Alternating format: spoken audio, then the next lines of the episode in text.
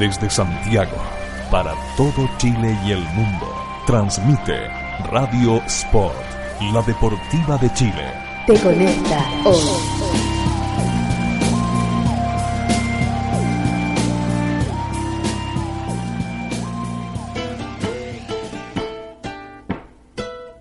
Porque la literatura y el deporte se unen. Aquí comienza Libros a la cancha. Desde este momento, Matías Claro te invita a descubrir lecturas, textos, historias y escritores en la voz de nuestros destacados invitados. Libros a la cancha es un proyecto financiado por el Fondo del Libro y la Lectura del Consejo Nacional de la Cultura y las Artes. Solo en Radio Sport, la deportiva de Chile. Te conecta hoy.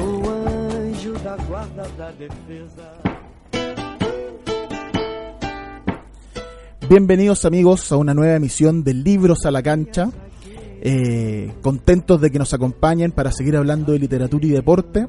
Especialmente con el invitado de hoy, que es periodista, profesor, eh, rostro televisivo, escritor, eh, curicano, rockero. Tiene un currículum interesante y con él vamos a estar conversando de, de sus lecturas y los libros que ha escrito. Cristian Arcos, bienvenidos a Libros a la Cancha. Hola Mati, ¿qué tal? Un placer. Gracias por venir. Eh, Es como mi casa Radio Sport, además. es tu casa, Sí, no, es tu casa Radio sí, Sport, por uno de supuesto. los padres fundadores. Sí, po. uno de los padres De hecho, fundadores. de hecho sale fundador de Radio Sport ahí en las solapas de los libros. Sí, fundador con, con un par de cabros más, pero pero un par de cabros dementes que empezamos con, con esta con esta locura. Yo, bueno, me retiré de la locura, pero varios continúan ahí todavía. Tuviste un momento de cordura, digamos. Sí, sí, te empecé a tener muchos hijos. bueno. Entonces, Ah. ya cuando empecé a tener muchos hijos, era Sí, momento pues, es de, de, de poner los huevos en nuestra canasta, digamos. De priorizar. digamos. Claro. Oye, mm, con Cristian vamos a estar conversando de, de un año prolífico que tuvo en términos de, de escritura. Todo empezó después del Mundial de Brasil 2014 con minuto 119, la historia no oficial de La Roja en Brasil 2014. Siguió con Simplemente Gary, la biografía de Gary Medel, y hace poquito, un par de meses, la historia íntima de los campeones de América, los 23 eh, que constituyen de alguna manera, y para empezar a conversar de, este, de literatura y deporte, constituyen de alguna manera una, un- una cronología de lo que ha sido la selección este, este último tiempo, hasta, hasta el, al término del ciclo de San Paoli. Porque el inicio del minuto 119 con lo que pasó en el Mundial, tú el libro de hecho lo terminas con esta sensación de que la generación dorada tiene que ganar algo Sí. y tu último libro ya ganaron algo. Sí. Entonces hay de alguna manera una, una saga, por así decirlo. ¿Lo ves así también? Todo el rato. Sí, una saga que no, no fue pensada, sí. Obvio, salió, claro. salió, salió de casualidad. Pero sí, uno lo puede ver como, de hecho, como un solo gran libro, si quieres. Claro. Eh, o, o como una trilogía que se fue, se fue dando de manera casual. De hecho, el libro de los 23, en algún minuto, ¿Ya? pensamos llamarlo minuto 120, que era como el minuto posterior a la... Ah, mira. O sea, una casi una segunda parte. eh, exacto, lo, lo pensamos y no lo hicimos para no encadenarlo con la primera parte porque tenía vida propia al final. Ya. Pero pero yo creo que se pueden enten- entender los tres integralmente como, como una, historia, una sola historia. De hecho, yo en los 23 retomo algunas cosas que había escrito en el 119 y retomo algunas cosas que había escrito en, en, eh, en Gary, que Gary representa uno de los, para mi gusto, eh, eh, uno de los más emblemáticos. No, no creo que sea el mejor de todos los jugadores. No, no, pero es el más pero, emblemático. pero sí es el más emblemático de, de esta generación y creo que el que más empatía, empatía genera además con, con, Con la gente. con la gente. Estamos al final hablando de, de, de fútbol. A mí, a mí siempre me hacen, me hacen bromas, pero yo siempre digo lo mismo, que los tres no son libros de fútbol. Son libros sobre eventos futboleros, sobre un futbolista, pero lo que yo trato en los tres, tal vez 119 sea el más futbolero, pero los otros yo trato de hacer eh, de hacer otra cosa, trato de escribir sobre Chile, en definitiva. Bueno, Eh, y creo que para mi gusto se logra un poco. de hecho, en, en yo lo, lo, lo noté en- y, me, y me gustó, fíjate, me llamó la atención. Haces en, en el- en los 23 al principio y en minuto 119 en el último, el pitazo final. Al final, sí. eh, hace una suerte de un análisis personal con tintas y medio sociológicos, por decirlo de alguna manera, donde te preguntas en relación a esta generación. Y la, el minuto 119 tiene, tiene, tiene el trasfondo de que hasta ese momento no se había ganado. Pero dices, por ejemplo, eh, este grupo de futbolistas alcanzó un grado de representación con la afición que no se puede dejar pasar. Tal vez pasen los años y esta generación no gane nada. De ahí, menos mal que nos equivocamos. Pero hay un síntoma de que las cosas pueden cambiar y que la balanza puede inclinarse esta vez hacia nuestro lado. Eh, y, en lo- y en los 23 tú partes con una con un con un recuerdo no, no recuerdo en realidad no recuerdo si en el 119 no en, los 23 con un recuerdo sobre la primera vez que lloraste por fútbol Sí, la Copa América del 87. Con la final con Uruguay Sí. y haces también un recuerdo con tu papá mi papá, otro futbolero con tu más, se acercó sigiloso. En vez de recriminarme por mi evidente carencia de madurez, me dio un abrazo solidario. Él había vivido muchas más derrotas que yo. Tranquilo, Cristian, esto es fútbol. Perder es Sí. parte del juego. Ya vamos a ganar la Ya vamos a ganar la- la- esa frase yo siempre la repetía con como como chistosa, digamos, pero al final no, no es chistosa, más bien penosa. El, el no, tranquilo, si ya, oye, Algún día vamos, vamos, a ganar, vamos a ganar. Y bueno, pasaron un montón de años y, y, y me tocó la, la suerte, porque al final en esta pega uno tiene suerte. eh, Sí. Uno de ser testigo, porque no somos protagonistas nunca, y, y el testigo tiene suerte o mala suerte, digamos. Y nos tocó la suerte de, de presenciar eh, el título trabajando. Y eso para, Sí. mí, es- eso para mí es muy, Sí, es muy heavy. Y de hecho me pasó una cuestión muy rara, que, que en, en la presentación del libro yo la conté, que cuando termina el partido yo tenía que irme al canal al tiro. Ya. Termina el pa- patea el penal Alexi, yo lo celebro porque yo no soy de los que dicen que no celebra los goles, yo sí lo celebro. Eh, lo celebro, me abrazo con los cabros de la radio eh, y me voy, me voy. Y, y bajo y el estadio yo escuchaba bullante todo el estadio y yo estaba solo, solo, solo, solo, solo. Afuera del estadio. Afuera, camino al auto para irme al canal porque me tenía que ir al canal. Estaba toda la gente celebrando adentro. Estaba- no había nadie afuera. ¿Tú no viste la, la levantada de la Yo copa? no vi la entonces? levanta de la copa. Ya. No, no. Y vi salir a, a hincha argentino. Muy- Ah. Muy piola, muy piola, salieron muy piola. Nadie salió puteando, nada, Ya. muy piola. Y yo los vi y dije, weón, así se debe ver la derrota, que así nos debemos ver nosotros siempre. Eso somos nosotros. ¿Cachai? Y para cerrar el círculo, eh, lo primero que hice fue llamar a mi papá. Ya. Lo primero que hice, lo primero que hice fue llamar a mi papá. Eh, y acordarle un poco esta historia que dentro de la familia tuvo una leyenda, del día que Cristian se puso a llorar porque Chile perdió la final del 87. es motivo de bullying, en definitiva, porque el resto no Pero llora. es como un bullying lindo. Es un bullying lindo, claro que O sea, uno una- es una medalla somos, que uno lleva. Somos todos futureros, pero el único llorón soy yo. Ya. O sea, yo fui el único que lloré, lloré esa vez y, otra, y otras veces más. No, no tantas, pero he llorado otras veces por, por fútbol. Y llamé a mi papá. Entonces, yo tuve mucha suerte con, con estos Mm. libros, porque tú, si Alexis se le da el penal, no tengo libro, ¿cachai? No, o, el- po. o el libro no se cierra como debería cerrarse. No es redondito. Claro, entonces tú Porque leí es una saga redondita. Sí, po, tú leí el 119 y, y parece casi un pa- parezco casi un agorero, así casi un, Sí. un brujo de que esta es la mejor generación de la historia, pero tiene que ganar algo. Bueno, ganó, po, ganó. Eh, y que Gary también tiene que yo escribo en el libro Gary, Gary con todo lo que ha hecho nunca ganó un título. Bueno, eh, Y ganó. Y La un título. Y el primer título de la Copa América. No tiene ningún otro título. Ningún otro título. sal- Ninguno. bueno, la Liga Italiana está peleando ahora, pero está peleando. salvo. Él, él no tiene ningún título, solo la Copa Y América. de, y de tú en minuto 119 cuentan la. O en, en- en- de la Copa América, me parece que cuenta la anécdota de que mm, organiza el concurso, Gary. En el 119. 119 Hace organiza concurso concurso y no- de quién es el más lindo Y sale segundo. y sale segundo. Y quién es el más. Simpático y también más sale- segundo. y también sale gana. Valdivia y gana. Gana Valdivia y sale Mico Albornoz. Y lo, y lo bromean porque Y es de lo- la le hacen católica. bullying por la Católica según y se enoja. Y se, y se taima y se enoja y se, y se acaba con los concursos. Oye, eh, pasándonos un poquito, vamos a retomar los otros dos, por supuesto, porque la relación entre el minuto 119 y los 23 es muy clara. Mm. Pero quizá uno podría decir, bueno, pero el de Gary Medel una biografía, es concreto en Gary Medel. Pero Gary Medel representa el espíritu de esta selección, por lo tanto sirve, funciona muy bien como una especie de vaso comunicante entre los dos. Eh, tú hablas con mucha admiración de Gary Medel, lo dice Sin Tapujo en una, además que a mí me pareció, te lo quería comentar, como una, como un acto de transparencia. Mm. Eh, lo que decías recién, yo celebro los goles, o sea, de un tiempo a esta parte se ha transparentado incluso los, los, los fanatismos de los distintos actores que rodean el fútbol, lo que me parece es muy sano por lo demás, porque no le quita objetividad al trabajo a nadie. Eh, y tú te declaras muy fan de Gary Medel. ¿Qué tiene para ti Gary Medel y qué descubriste tú en el libro? Que Gary Medel, que explique que Gary Medel tenga esa llegada con la gente. Lo dice, es un arquero, o sea, un defensa. Los ídolos son los que hacen los goles. Los que meten los goles. Claro. Sí. Mira, varias cosas. Eh, primero, eh, coincido contigo, es un puente muy muy eh, muy apropiado para los dos libros. Eh, fijarse en un jugador, pero en Gary. Si lo hago con otro no resulta. Gary, tiene que ser Gary.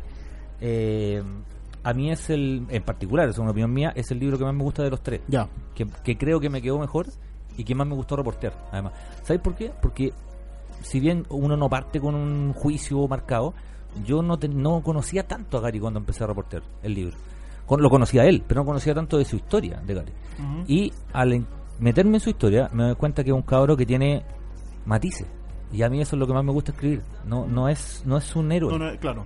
Es No un antihéroe. Es un antihéroe Mm. todo el rato. Tiene todo, tiene todos los males. Mm. Eh, Gary Medel es defensa, es chico, eh, feo, eh, tiene poca educación, es pobre eh, y le termina ganando a todo. Mm. Y le termina ganando a todo. Pero al, al primero que le gana es al mismo.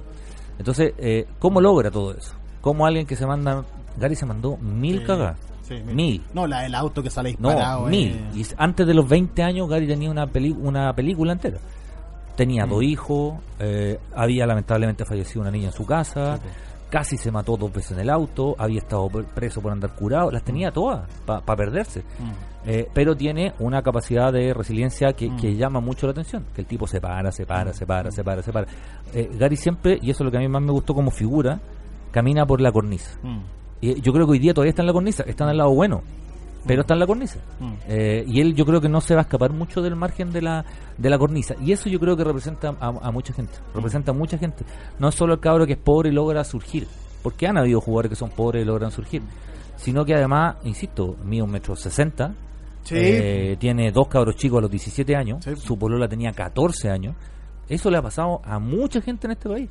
A un montón de gente en este país. se Entonces, transforma en un problema que, les- que los atrasa, pero, que los deja pero- amarrados. pero que- todo el rato. Entonces, me parece que lo que tiene Gary es esa, esa especie de cercanía con, con la gente de no pretender además ser lo que no es. O sea, Gary no es un Mm. tipo que pretende, no sé, hablar más bonito. Sí. No, no, no. No, la única vez fue broma cuando el que sucede se en claro, una broma. exacto. Se notó él, pauteado. él, es- él es auténtico para bien o para mal. Mm. Yo no soy amigo Gary, y lo, di- lo siempre lo he dicho. Yo lo admiro mucho. Pero yo no soy amigo ¿Tú de Gary. tuviste eh, eh, conocimiento si él supo el libro? Sí, eh, es que es muy Gary su reacción porque eh, yo hablé con su cercano. Él tiene un círculo de hierro. Sí, tú lo cuentas en el libro. Y, claro. que, y que de alguna manera te trató de limitar un poco, sí, ¿no? Sí, sí, el círculo de hierro no habla nada, de nada, de nada, de nada. Eh, a diferencia de otros libros que he escrito, nunca fueron ellos ni intimidantes, ni me dijeron no escribáis de esto, nada. No, solo me dijeron que ellos no podían contar nada. Pero nunca me dijeron no escribáis el libro, nunca me dijeron no le pregunté a este, nunca me dijeron no te metáis en esto, para nada. Eh, pero lo que te iba a decir era que, que yo supe que Gary supo del libro, eh, habló con gente que lo leyó y lo primero que preguntó es si salían muchas cuestiones con minas. ¿Ah? Lo único que le, le preocupó era la, el tema de las minas. ¿ah? Que es muy Gary también. O Sí, sea, tú no podías, eh, tú, tú, eh, yo entraba a reportear a alguien y tú, oye Gary, te decían dos cosas. Una, que Gary era tremendamente esforzado para jugar. O sea, un tipo que es capaz de entrenar a las 4 de la mañana y te da lo mismo. Y para él jugar contra el Milan es lo mismo que jugar contra el Sabino Guad en la población. Es lo mismo. El mismo esfuerzo, la Eh, misma lo mismo. dedicación. Eso es una característica. Y otro, las minas. O sea, al tiro, las minas.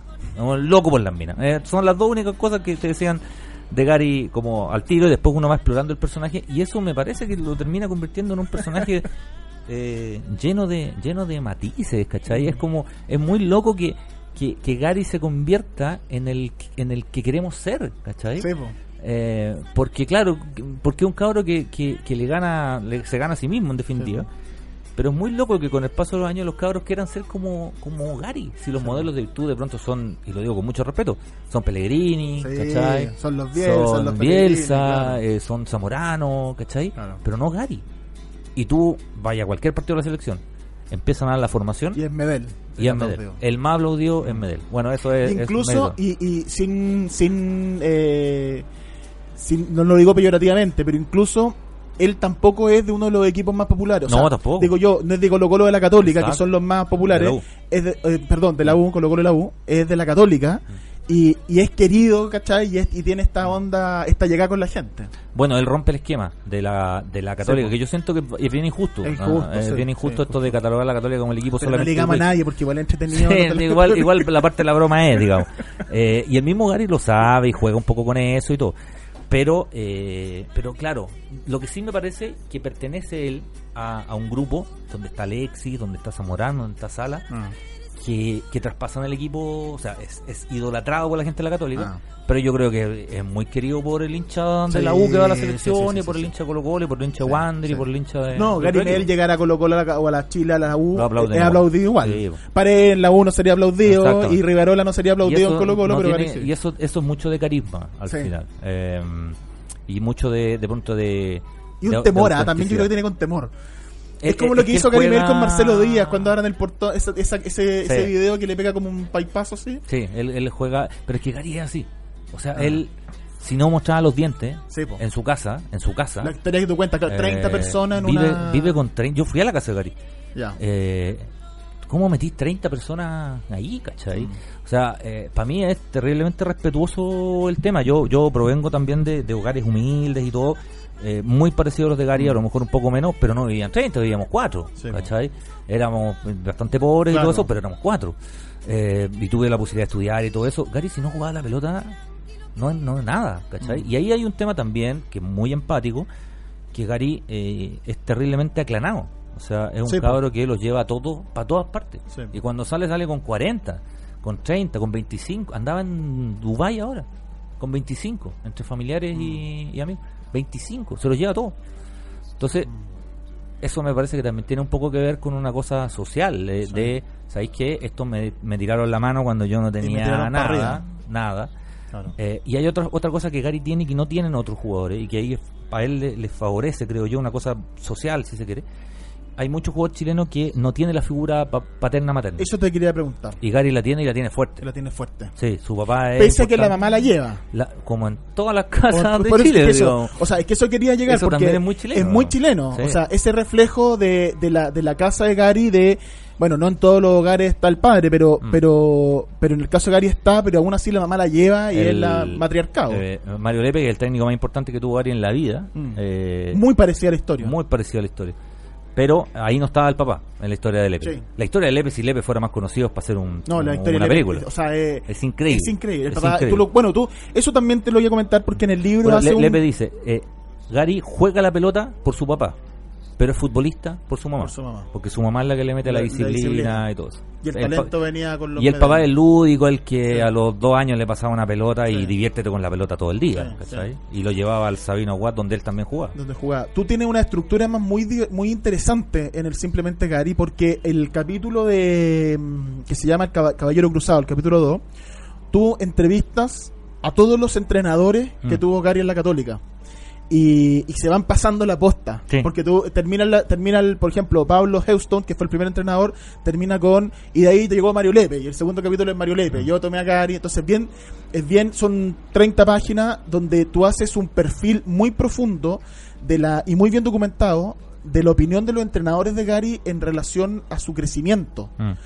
Y ellos todos hablan de algo que Gary hace un tiempo de alguna manera superó, pero como tú dices está en la cornisa, eh, de esta como ira, de esta como rabia que tiene, que él la encausa en el deporte, en el fútbol, que le costaba las expulsiones, el dato de que las expulsiones eran cuando iba ganando. O sea, no Sí. tenían que ver con frustración de derrota. más, tiene más, estadísticamente es así, tiene más expulsiones ganando que perdiendo. Claro, ganando que perdiendo. Entonces Sí. te habla de, de una persona que tiene otra clase de, de- de iras, de rabia, de frustraciones.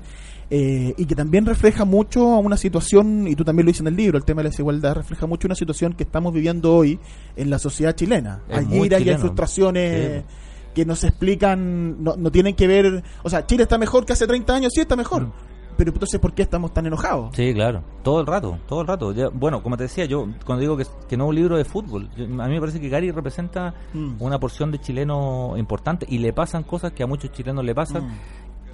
y el, de pronto el éxito deportivo es lo que no le pasa a tantos chilenos, ¿cachai? Y el éxito de Lucas es lo que no le pasa Claro. a tantos chilenos y por eso hay gente y ahí hay comentaristas deportivos que les irrita que eh, Medel gane plata, que Vidal gane plata, que Alexis gane plata, Mm. porque les irrita ver Mm. que el cabro de cuarto básico gana la plata que ellos no van a ganar nunca. No, es una, una Eh, egoísmo. y claro. es una cuestión ególatra y clasista Terrible. asquerosa. Sí, asquerosa. En este, país este país somos muy clasistas y los que trabajamos en deporte también. Hay mucho, muy clasista y yo al menos me revelo contra eso eh, por montones.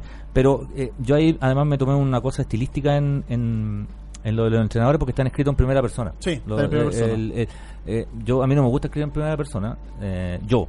Ya. No me gusta mucho.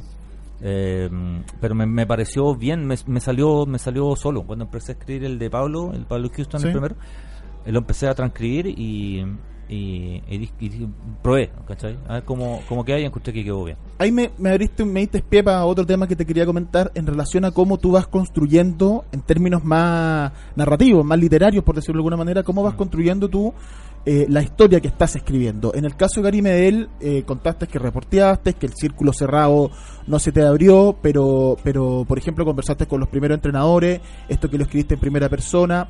¿Cómo vas tú definiendo el estilo? ¿Cómo, cómo te pasó, por ejemplo, tomemos este, este capítulo 2 de, de que te salió en primera persona? ¿Lo escribiste primero de otra manera, tipo entrevista? ¿No te funcionó y lo llevaste a primera persona? Mm, Mira, en general lo pienso primero y he tenido suerte porque pienso la forma, la escribo y, y la dejo. Ya. Ah, la podría cambiar, pero la, pero la ¿Te dejo. funciona? Sí, son, son distintos porque, por ejemplo, el 119 yo lo escribí en cinco días.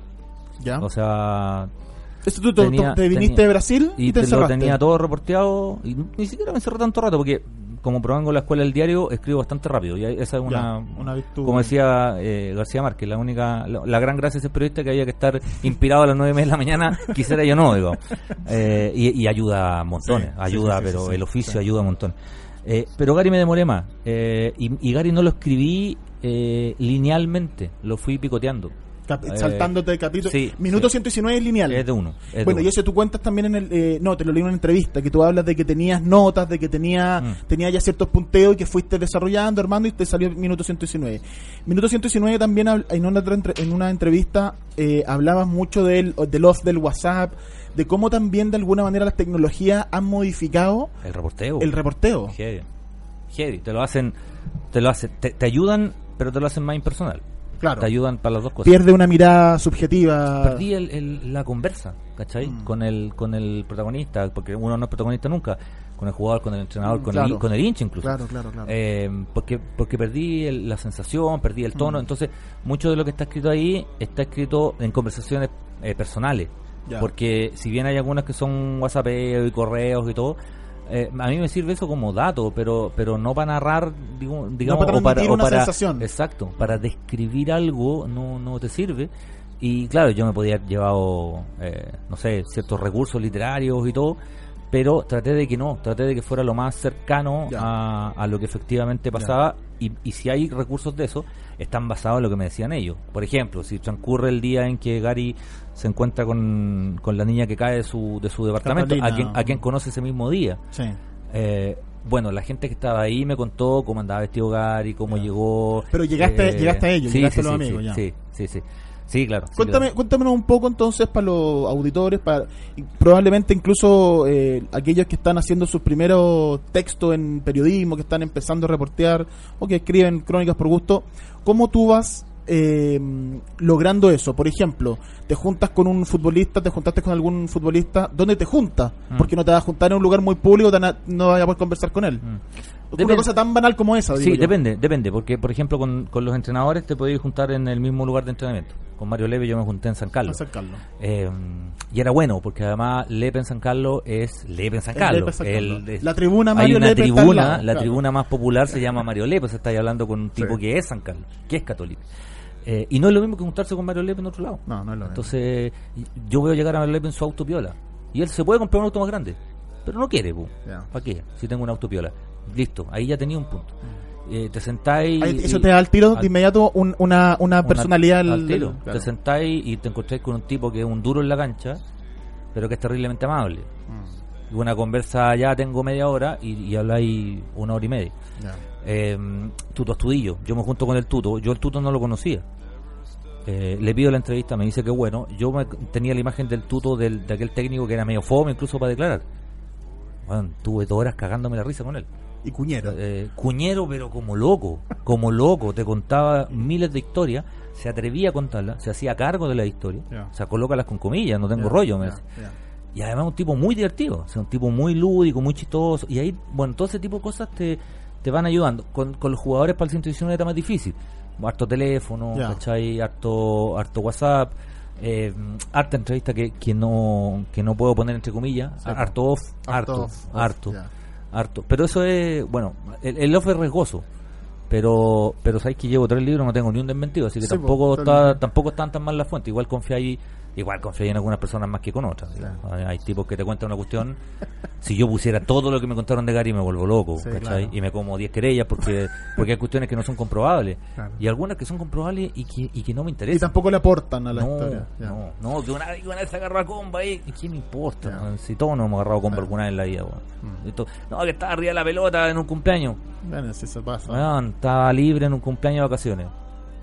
No cambia nada. Oye, vamos a hacer una pequeña pausa. Eh, arroba libros a la cancha en Twitter, arroba libros a la cancha en Instagram, libros a la cancha en Facebook. Vamos y estamos de vuelta ya con Cristian Arcos.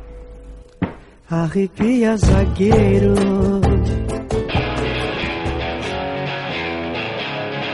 Escuchas Radio Sport, la deportiva de Chile.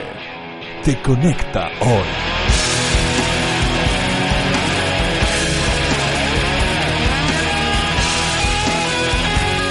Te conecta hoy. Si quieres vivir la vida en forma sana, no puedes dejar de comer los exquisitos productos Decide Natural. Almendras, nueces, una amplia variedad de manías y todos los productos seleccionados son Decide Natural. Contáctate con nosotros y haz tu pedido en www.decidenatural.cl, en nuestro Twitter, arroba Decide Natural, y también búscanos en Facebook como Decide Natural.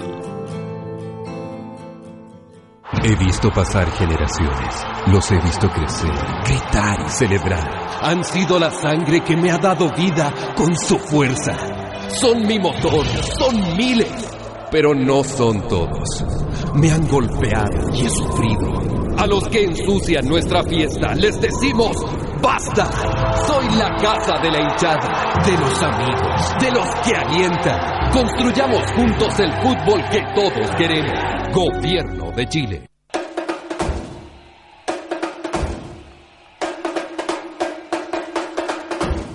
El mundo de Internet cada vez se hace más necesario para el diario vivir y la web muchas veces nos ayuda a tomar las mejores decisiones. Y en el fútbol esto también es fundamental. Por eso nace Sascaut.com, una plataforma online especializada en profesionales del mundo del fútbol. El proyecto más ambicioso en la mediación de futbolistas y entrenadores a través de todo el mundo. Visítanos en www.sascaut.com y comprueba la seriedad y profesionalismo de nuestro trabajo en el mundo del fútbol. Sascaut.com, lo mejor. ¿Sabías que ahora es posible realizar deporte al aire libre dentro de Santiago? No esperes más. Ciudad Deportiva Iván Zamorano cuenta con infraestructura de primer nivel para que practiques tu deporte favorito junto a tu familia y amigos. Visítanos en www.ivanzamorano.cl y comienza a vivir el deporte con otra mirada.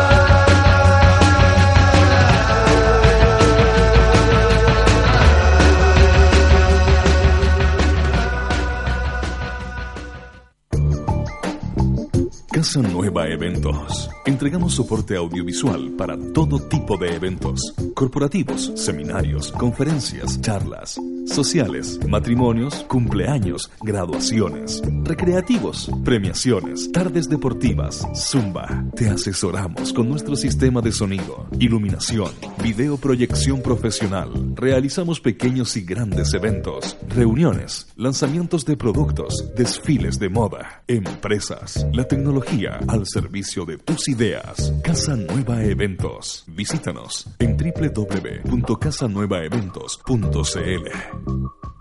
Por poco dinero al año, puedes contar con el mejor soporte para tus ideas en Internet. DanielHost.com te ofrece servicios de hosting para empresas y personas, diseño de sitios web, dominios internacionales, soluciones web para tu empresa, audio streaming profesional y ahora conoce nuestro nuevo servicio de video streaming profesional con los planes más accesibles del mercado. Contáctanos en www.danielhost.com.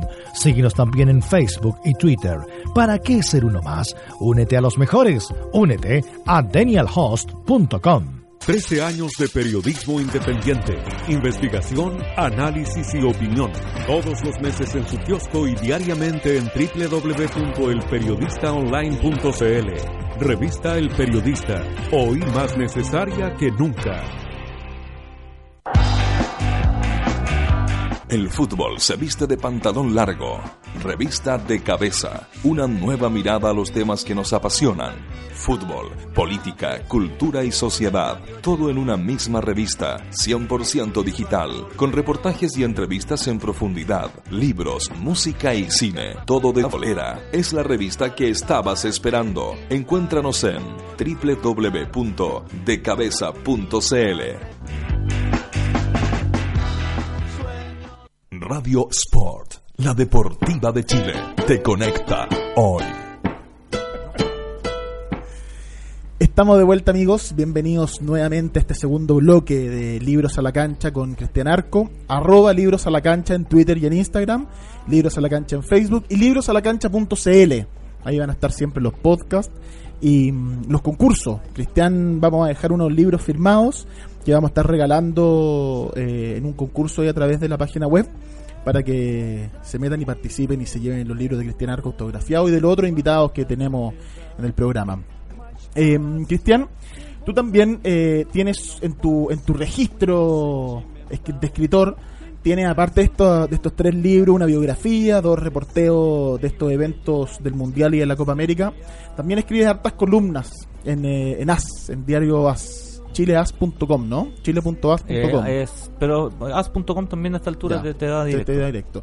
Y has tenido eh, columnas donde vas abordando la contingencia del, del, fútbol y también intentas eh, darle un, una mirada, busca una mirada distinta, ¿no? No te dedicas solamente al, al hay una opinión, digamos, no, mm. no, es solamente una no es solamente una contratación de los hechos deportivos que estén pasando desde ese punto de vista eh, y lo que lo que ha pasado con, con, la selección, la generación que te ha tocado por tu experiencia laboral, te ha tocado acompañar, eh, se ha terminado un ciclo exitoso con San Paoli, eh, vendrá un nuevo entrenador.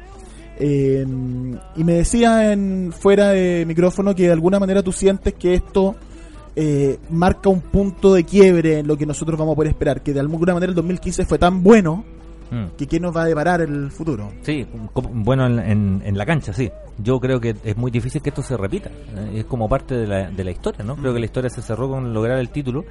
No digo que se relajen, no digo que sean malos jugadores, creo que son estupendos jugadores, pero yo no me imagino un año donde ganéis la Copa América y terminéis quinto del mundo. Lo veo extremadamente difícil. O sea, son esas cuestiones cósmicas que que, se da Hay un karma, tiene que pasar algo muy terrible que no, tiene que como Grecia campeón de la Eurocopa. Yo creo que los griegos ganaron la Eurocopa, dieron la vuelta olímpica y tenían claro que tenían que sacarse todas las fotos del mundo porque esto no iba a pasar de nuevo.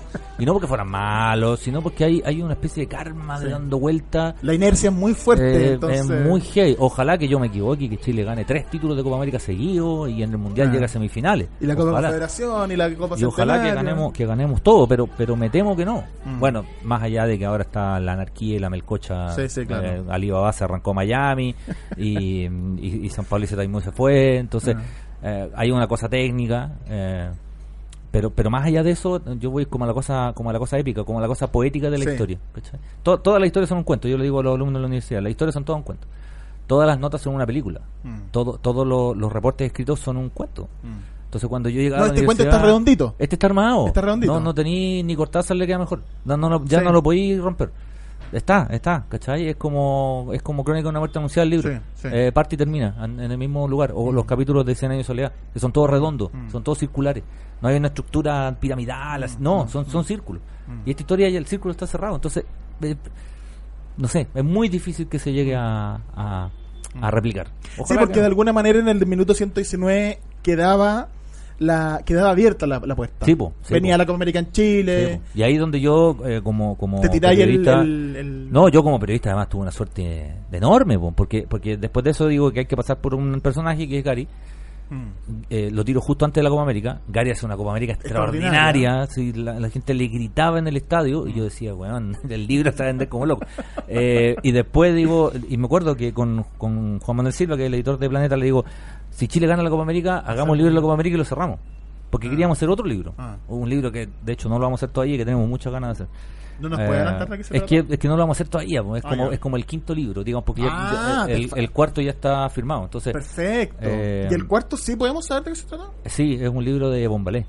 De, Ah, de Bombalé, como, bueno. pero no de Bombalé como el polémico Bombalé. No. No, el, el, el, el personaje. Mira, La biografía idea, también. la idea fuerza es el personaje que es capaz de ganarle a todos menos a sí mismo. Ya, ¿Cachai? Esa es como la, esa es como la idea. ya. Con, con la parte, con la parte buena y con la parte Sí, mala claro. que eso significa.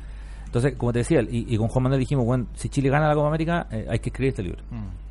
Eh, ya puta, y no nos hablamos, fue muy divertido. En ese mes no nos hablamos nunca. Nosotros nos whatsappamos siempre, no nos hablamos nunca. Nunca, nunca. Oye, puta, que a poco, weón.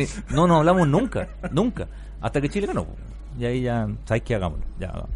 Y lo, y lo, Bueno, Bombalé de alguna manera es, es parte de esto también. Sí, po, sí, Tiene sí. hay una narrativa. Bombalé parte- a mí me encanta esa cuestión de escribir, de, y siempre le digo a los jugadores también en la universidad, la gracia del periodismo deportivo, más que cualquier otro, es que el periodismo deportivo es tramposo. O sea, tú hablas de deporte y están los que hablan del Claro. 4-4-2, del 4-3-3, No, claro. claro. y están los que nos gusta ver a Chile en, en, en las actividades deportivas. Y Bombalé es Chile. O sea, Bombalé es claramente el, el post-dictadura, Sí. Bombalé que es, la, es transición. la mordaza y, Exacto. claro. Es la, lo que en España hablaron de la, de la movida española. Sí. En Chile es Bombalé más que cualquier otro, te guste o no te guste, ¿ah? porque yo, claro, yo no era amigo de Bombalé, yo me llevaba mal con Bombalé, tenía mala, mala onda con él y discrepo de muchas de las formas en lo que la Mm. actual. Pero en el fondo me parece que hay un fondo más o menos común. Yo siempre digo, los enemigos de él eran los mismos míos. Entonces tan perdidos no andábamos, digamos. O sea, no, no, Los no. enemigos. Los enemigos de mis enemigos son mis Son- amigos. son al final es... Bueno. no- Oye, eh, bueno, sobre eso, en, el, en los 23, dices, algo que descubrimos al hablar de fútbol es que a menudo los equipos son el reflejo de una sociedad. Con más o menos certeza, frases como se juega como se vive o el equipo es el reflejo de los tiempos encuentra correspondencia en esta generación de futbolistas que acaba de consagrarse como monarcas de América por primera vez. Esto lo hice a partir de la, lo dices tú a partir de la mm, del triunfo, pero a continuación nos nos tira esta- lo que hablábamos también en el primer bloque a propósito de esta de este análisis, un Chile menos com- acomplejado, menos vergonzoso, menos pendiente de la historia que ya fue y más concentrado en el país que se estaba construyendo. De alguna manera, entonces, eh, lo que- y tomando lo que decías tú, el fútbol no es fútbol, Mm. eh, los partidos son, son instancias con los padres, son con los amigos. Es biografía. Es biografía. El fútbol es tu biografía la que juega. Por eso te gusta un equipo, por eso te gusta un jugador. No te gusta por bueno. No, po, te gusta porque tu papá te lleva al estadio, Ah, porque claro, un tío te claro, lleva o al estadio. A mí me gusta Curicó, po. ¿por qué te gusta Curicó? weón? Bueno, perdón, yo ahí cometí un error. A mí no me gusta Curicó. Yo soy de Curicó, que es distinto. Que es distinto. Que es distinto. Pues a mí me gusta Messi, po, ¿cachai? Sí, po. A mí me gusta Ronaldo. es como que tú tienes que ser de Curicó, Sí, no po. puedes ser de otro. No, pues si, si las reuniones de director eran en mi casa, ¿cómo no voy a ser de Curicó? Sí. ¿Cachai? Y, as- y así lo cambiáis con cualquier camiseta. Mm. ¿Por qué la gente de Colo Colo le canta a Lucho Mena? ¿Por bueno? No, si Lucho Mena no es bueno, perdón que con Lucho Mena con todo respeto, pero no es bueno, no es bueno a la pelota. Rivarola, buen jugador. ¿Es el mejor jugador de la U? No, claro. Ni cerca. Muy bueno. Pero claro, lo que tú estás diciendo es que del, del fondo Hay una identificación que tiene que ver contigo más que con el con jugador. el jugador. ¿Cachai? Y el fútbol es, es eso. El, mira, los 23. em, Perdona, y es lo que logra Gary. y es lo que hace. Soy chico, soy feo, soy Ah.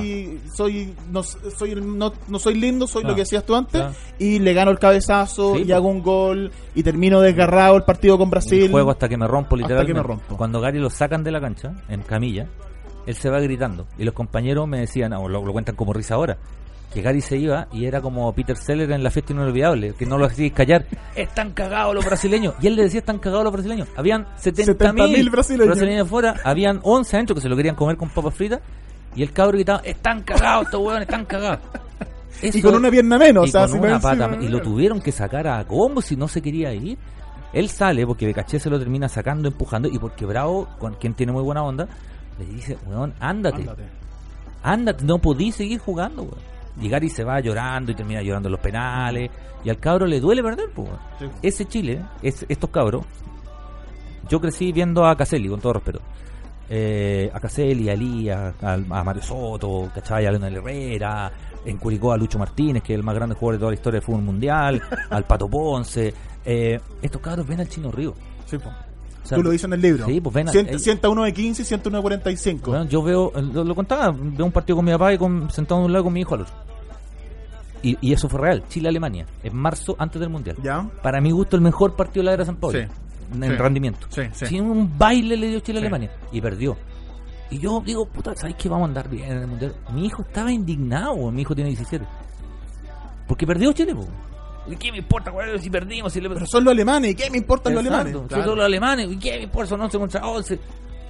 Yo, no, yo soy de una generación de esa que tu equipo hace un gol y tú te asustás cuando sigue un gol. Sí, po. Porque, oh, se van a encima, weón, Sí, hay sí, que sí, meterse atrás, pongan la micro, y luego, bueno, soy de Curicó también, entonces, no, que... Y los cabros, no, estos cabros vieron a Zamorano hacerle goles a todos, A todos. ¿cachai? Vieron, Vieron, que a Sala, vieron al, lo que vieron a Sala. vieron al Chino Río, vieron Vieron a Gonzalo Mazú. vieron a Sala meterle goles a todos, vieron a Zamorano que le dijeron, usted, para afuera, no, yo me voy a quedar, para afuera, yo me voy a quedar, me y, quedo, la- y le hago 5 al Barcelona. y le metió cinco goles al Barcelona en dos partidos. Salió campeón, goleador, se comió todas las minas, la hizo toda en un... Entonces, ahí hay un, hay un Chile que es distinto, pues, ¿cachai? Eh, Los cabros salen a, a marchar, ¿sabes qué? Yo quiero una educación como la gente. Eh, no, pero que- no, weón, yo quiero una educación como la gente. ¿Qué me importan los alemanes? Claro, es que no, Es es la que, misma- ¿sabes que las luces... No, weón, yo no estoy marchando para no tener clase, como piensan la mayoría de los fachos, que los cabros salen para para cambiar clase. No, los cabros salen a la calle, y yo salí mucho, pero esta generación es mucho mejor que la mía, porque nosotros salimos y no ganamos nada. Sí. Nosotros salimos harto, nos paramos un mes en la universidad y ganamos el pase escolar. Mira, pues, weón. Estos cabros cambiaron el debate, ¿cachai? Sí, Estos cabros son diputados hoy día. Sí, po. claro. Eh, cambiaron el debate, cambiaron la, metieron la, la, la gratuidad, metieron la gratuidad. Sí. Eh, Y eso bueno, esos cabros son los que juegan a la pelota. Y eso, y como dices tú, eso, ese trasfondo cultural eh, tiene mucho de, de lo deportivo. O sea, Todo, ahí todo, todo. de alguna manera ese combustible del deporte, del creerte el cuento y de que lo puedes lograr. Eh, ¿Y por qué no lo puedo lograr en, en la política? ¿Por qué no lo puedo lograr en la educación? Todo el rato. Todo el rato. Es, es- es así. Es así. Si yo voy a jugar, voy a ganar, ¿cachai? Mm. Y no voy a ganar metiendo trampas, haciendo un gol con la mano. No, yo quiero ganar porque soy Mm. más bueno. Y si no soy más bueno, voy a perder. Bueno, y tendré que jugar de nuevo. Mm. Bueno, acá es, ¿sabes que No, no, no me interesa. No quiero la educación que me Mm. estáis dando. Eso es muy, yo, yo lo me reconozco bien bielcista, de, de- un poco en agradecimiento a ese cambio de chip de alguna manera. Eh, hay, por supuesto, historia para atrás, exitosísima. Fernando Riera, por ejemplo, un referente para todos los que nos gusta el fútbol. Eh, pero es distinto lo que, lo que produce, lo que se produce en esa selección y que se concreta con el título de la Copa América de vamos a, vamos a sacarnos la cresta y vamos a ganar y vamos a ganar con nuestra en buena lid, por decirlo de alguna manera, pero, pero sacándonos la cresta. Vamos a trabajar más que los otros y vamos a lograrlo. A diferencia de vamos a darle agua con somnífero a Branco, Sí, no claro, sé, claro. la- la- los ríos platenses.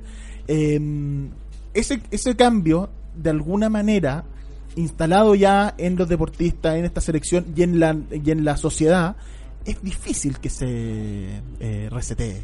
Difícil. Sí. Sí, difícil. Pero ¿sabéis qué? Yo creo que... eh, ¿Tú lo ves en tus alumnos, por punto- ejemplo, en Hubo un, periodismo? punto de, hubo un punto de no retorno saludable. Sí, claro. Saludable. Sí. lo veo. O sea, tienen cosas que son... que son A mí me carga, me carga, weón, me carga el periodista que habla con añoranza del periodismo que hacían ellos eh, y, y que creen que los cabros son todos malos. ¿Ah?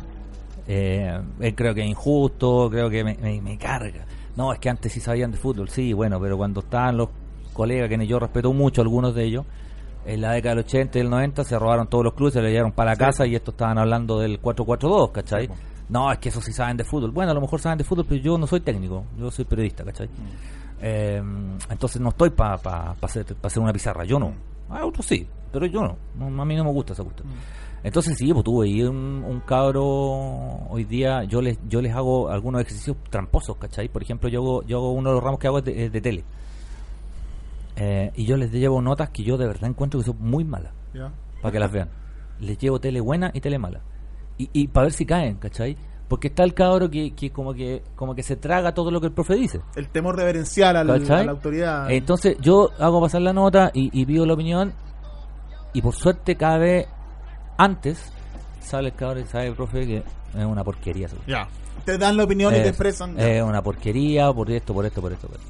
Algunos se han chancho y encuentran que todo lo que sale es malo, pero es parte de la, de la, De la rebel- juventud de parte de la también, rebeldía también, también. claro. Pues si uno cuando es cabro, yo estudié donde mismo con clase, entonces también uno creía que se las sabía todas y no le había empatado a nadie, ¿cachai? A nadie.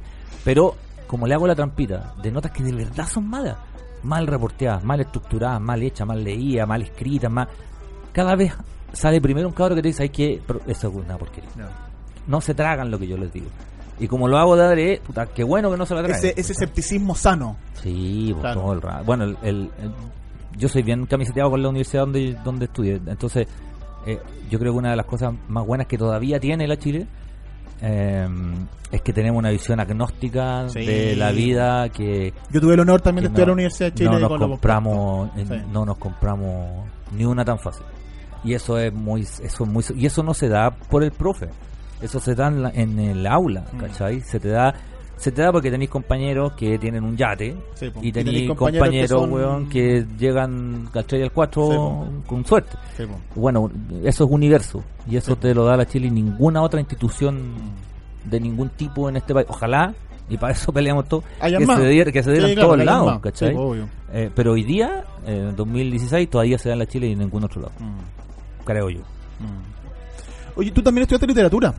Sí. Al principio, o sea, un- hiciste, estuviste paralelamente, ¿no? Sí, sí, sí. Sí, pero no le conté a nadie porque si no van a creer que soy inteligente y que No, no, y no. que no soy. No, no te soy preocupes, solo no cabeza pelota, digamos, pero. eh, es que me- a mí me encanta el tema del prejuicio. eh, Es, es muy divertido.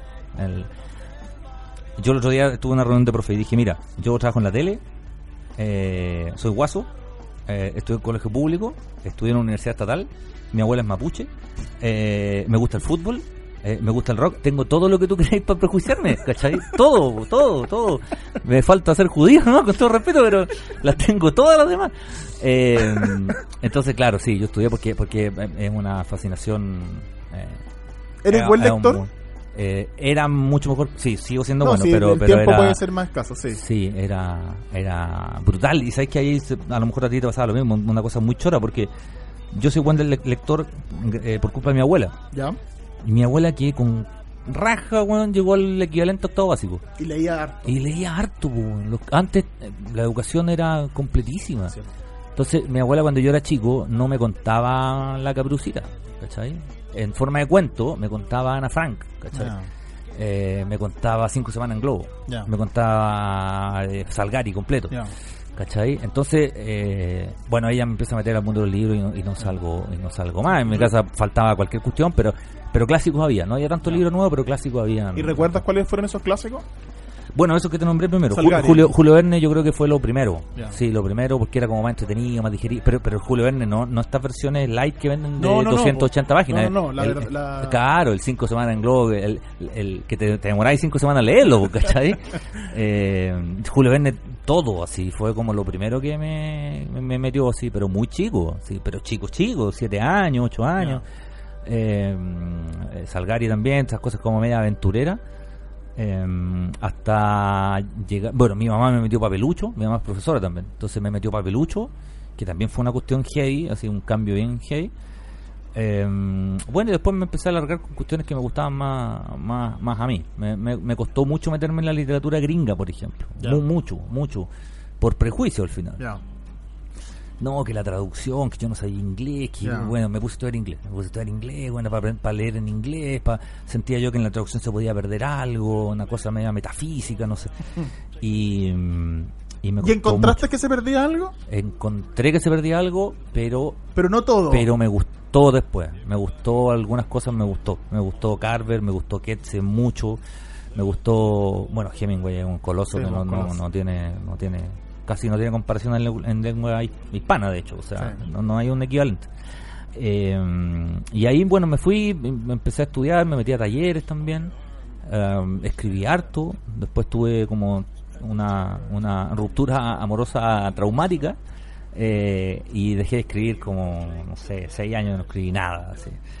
Y, mm, y después me puse a escribir de nuevo en, en términos de reporteo, que no, no es la ficción que me, que me gustaba escribir. ¿cachai? Eh, Pero tiene un, tiene un, es un ejercicio similar, o sea, Sí, tiene una cosa. Tiene hay una que cosa- narrar. Sí, tiene una cosa narrativa, Mm. igual. Pero Mm. pero siempre he querido escribir algo de ficción y no ese salto no me atrevo a darlo. No, pero es de cagón, ¿no? No, no es de. ¿Y tiene, de- sientes que tienes idea? ¿Sientes que tienes temas que te dan tengo vuelta? una novela escrita en la cabeza hace años, pero pero pero no, no me da el, el fuelle. ¿no? Nest- Asumo que, que me la han ofrecido, y todo, pero asumo que, que soy yo el que me el que creo que no No estáis preparados, ¿no? Ya. no no me da, no me encuentro tan bueno tampoco, entonces no, no me gusta mucho, pero no me encuentro tan bueno. Bueno, yo estudié periodismo para escribir al final, si esa, esa es la Sí, otra. Si, si yo llegué a la tele de cazuela y llegué a la radio de casualidad y encuentro que la tele lo hago mal y en la radio también, y encuentro que escribo bien y, y a mí me gusta y es lo que más me gusta hacer. Lejos, o sea, yo siempre les digo a la gente, a mí me pagan lucas más para irme a escribir y me voy al tiro, así, y no salgo nunca más en la tele. A mí la tele no me gusta, me entretiene, pero no me gusta, no es lo que a mí me gusta hacer. No, entonces me da risa cuando te, te critican por la tele y, y no se entiende nada, que soy guatón.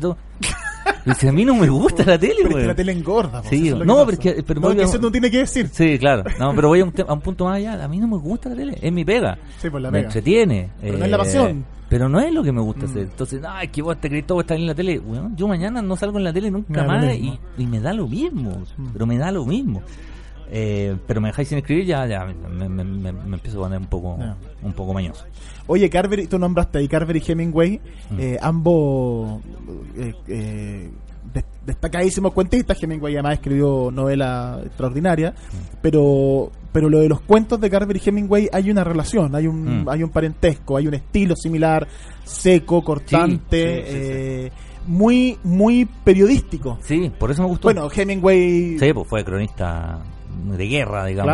Claro. Eh, bueno, parte de sus trabajos comienzan así. Eh, sí, yo por eso me gustó. De hecho, yo yo al final hay, hay algunos que me gustan mucho, pero yo creo que me influyen menos en mi manera de escribir de lo que me, de lo que me influyeron lo- los gringos como Carver, ¿cachai? Esta cosa del ahorro del lenguaje, Sí. pero el ahorro el ahorro sin perder esencia, ¿cachai? Como esta cosa media bruta, así Mm. media, media, media cruda, media de, de punto seguido, de tres frases y Mm. de tres frases y una idea, de tres Mm. palabras y una idea. Eh, yo lo ocupo para el comentario también. Eh, yo para comentar. hay- un dicho de mi abuela que a mí me gustaba mucho, que era, tú no por hablar más fuerte, hablas más claro. Mm. Eh, Está bueno. eh, y yo opino lo mismo para hablar más, más largo. ¿ah? Yo no sé si te pasa, yo, am- amigos, incluso algunos que admiro mucho, encuentro que comentan muy largo. Mm. Eh, y a mí me gusta hablar poco.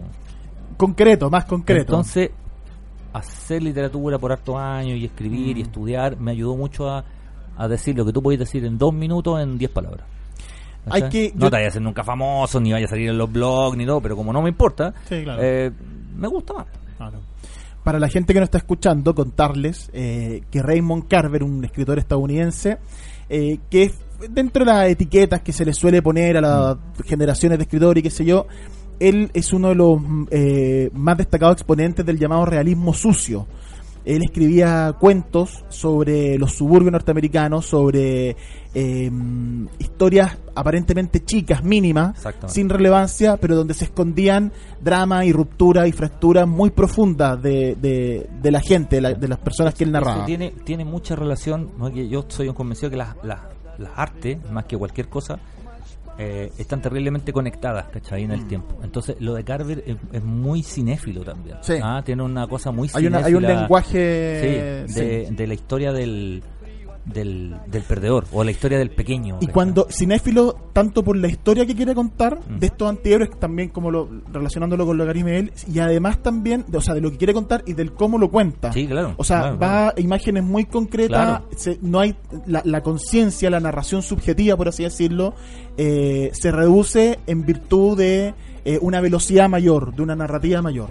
Tiene, tiene esa cosa, eh, Carver, Chiver, eh, Sí, Cheever. esa cosa de, de que la historia la termináis tú, ¿cachai? Claro. No te tiene que contar toda la historia, la termináis tú. El, el cine que a mí me gusta, eh, bueno, me gusta otro tipo de cine, pero, pero el que más me gusta también tiene eso. De que, de que la película te la armáis tú, no te tienen que El explicar buen cine todo. tiene- ¿cachai? exactamente. Y aunque parezca una locura, en el comentario de deporte o en los libros yo hago eso, o trato de hacer eso, no sé si me sale. No tengo por qué contarte todo. porque te puedo mostrar ciertos detalles, luces, pero la historia la termináis armando tú.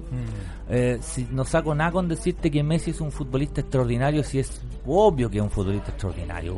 No saco nada con decirte el tipo entró por la izquierda, le pegó un zurdazo al primer palo y el arquero dio un paso hacia la derecha, si lo estáis mirando, ¿cachai? Entonces, el, el resto de la historia eh, es un cuento, es una película. El resto del cuento te lo armáis tú en, en- en la- en la cabeza y no depende de mí, ¿cachai? Sino que la- depende de, de tu gusto, de tu biografía, de si te gusta o no te gusta un tipo, si te cae bien o no, si te...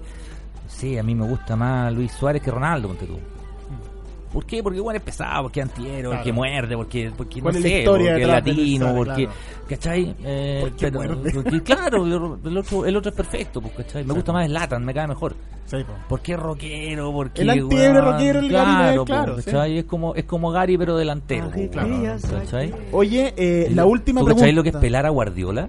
No lo hace nadie, no po, lo hace nadie. Es- No lo hace nadie. Oye, solo para cerrar, necesito que me des, nos reco- le recomiendo a los, au- a los auditores un libro.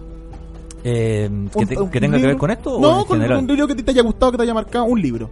Eh, bueno, en, en esta pega, porque la quiero nombrar, El Partido de los Valientes, ¿Ya? que el, el libro el libro que habla sobre eh, el partido que jugó Chile el año 73 contra la Unión Soviética en Moscú, ¿Sí? eh, de Axel Pickett, que, es un que además Axel Pickett es un periodista extraordinario, de estos que nadie conoce, pero que es extraordinario. Eh, eh, para contextualizar, ese partido nadie lo vio. No, no, Ese no no hay, no hay tele. No hay tele. Entonces él, él reconstruye y hace, y yo reconozco que mi que soy un, mi influencia de Pickett en mí es, es muy alta, porque lo que hace él es no hablar solo del partido, sino que habla de Chile del 73. Y yo de ahí me tomo para escribir los tres libros. Y Axel lo sabe, y yo lo admiro, y, una de las cosas más notables que me pasaron en la vida fue cuando Axel me pidió escribir el prólogo de la segunda edición de ese libro. Entonces dije, vos me estáis weando. O sea, ese libro que, honor. bueno, bueno, es, es una locura.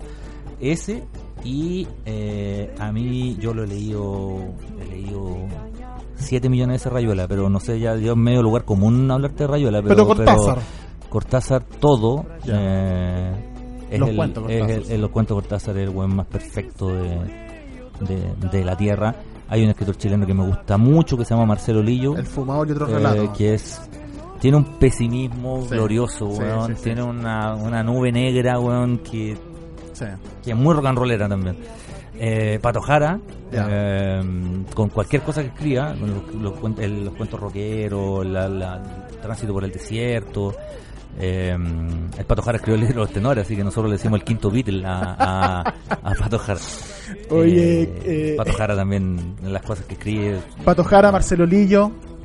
Simón también me gusta Ah, mucho, Simonetti, pero, pero además lo quiero harto porque somos amigos, entonces... Eh, El me, disco me- me gustaba- Marcelo. me gustaban los libros de Jaime Coller al principio, me gustaban harto los cuentos de Jaime Coller al principio, Sambre me gustaba harto, Facsímil no me gustó tanto, pero sí, sí lo anterior me gustó harto. Eh, estoy hablando de, de chileno. Eh, Diego Zúñiga me gustó. Eh, Futbolero. Manchaca, eh, sí, Diego Zúñiga es Futbolero. futbolero de la Católica, con todo lo que eso significa. Eh, bueno, Panchito Muer, cualquier crónica, si alguien quiere hacer otro tipo de, de relato. Eh, Todo ello en algún momento van a estar en este programa. puta, maravilloso. Cristian, te quiero dar las gracias por juego. haber estado aquí, en Libro a la Cancha, arroba Libro a la Cancha, libroalacancha.cl, en Twitter y en Instagram, arroba Libro a la Cancha. Eh, muchas gracias, Cristian, por habernos acompañado y vamos a, vamos a sortear libros tuyos para que la gente conozca también y pueda leer tus historias. Ya, pues, extraordinario. No, muy bien, muchas gracias. Lo pasé, lo pasé la raja. sí, todo Muchas gracias, Patito. Chau, chau. Muchas gracias por la bien. No, compañía. perdón por Chau, chau. carabatos, ¿eh? Chao.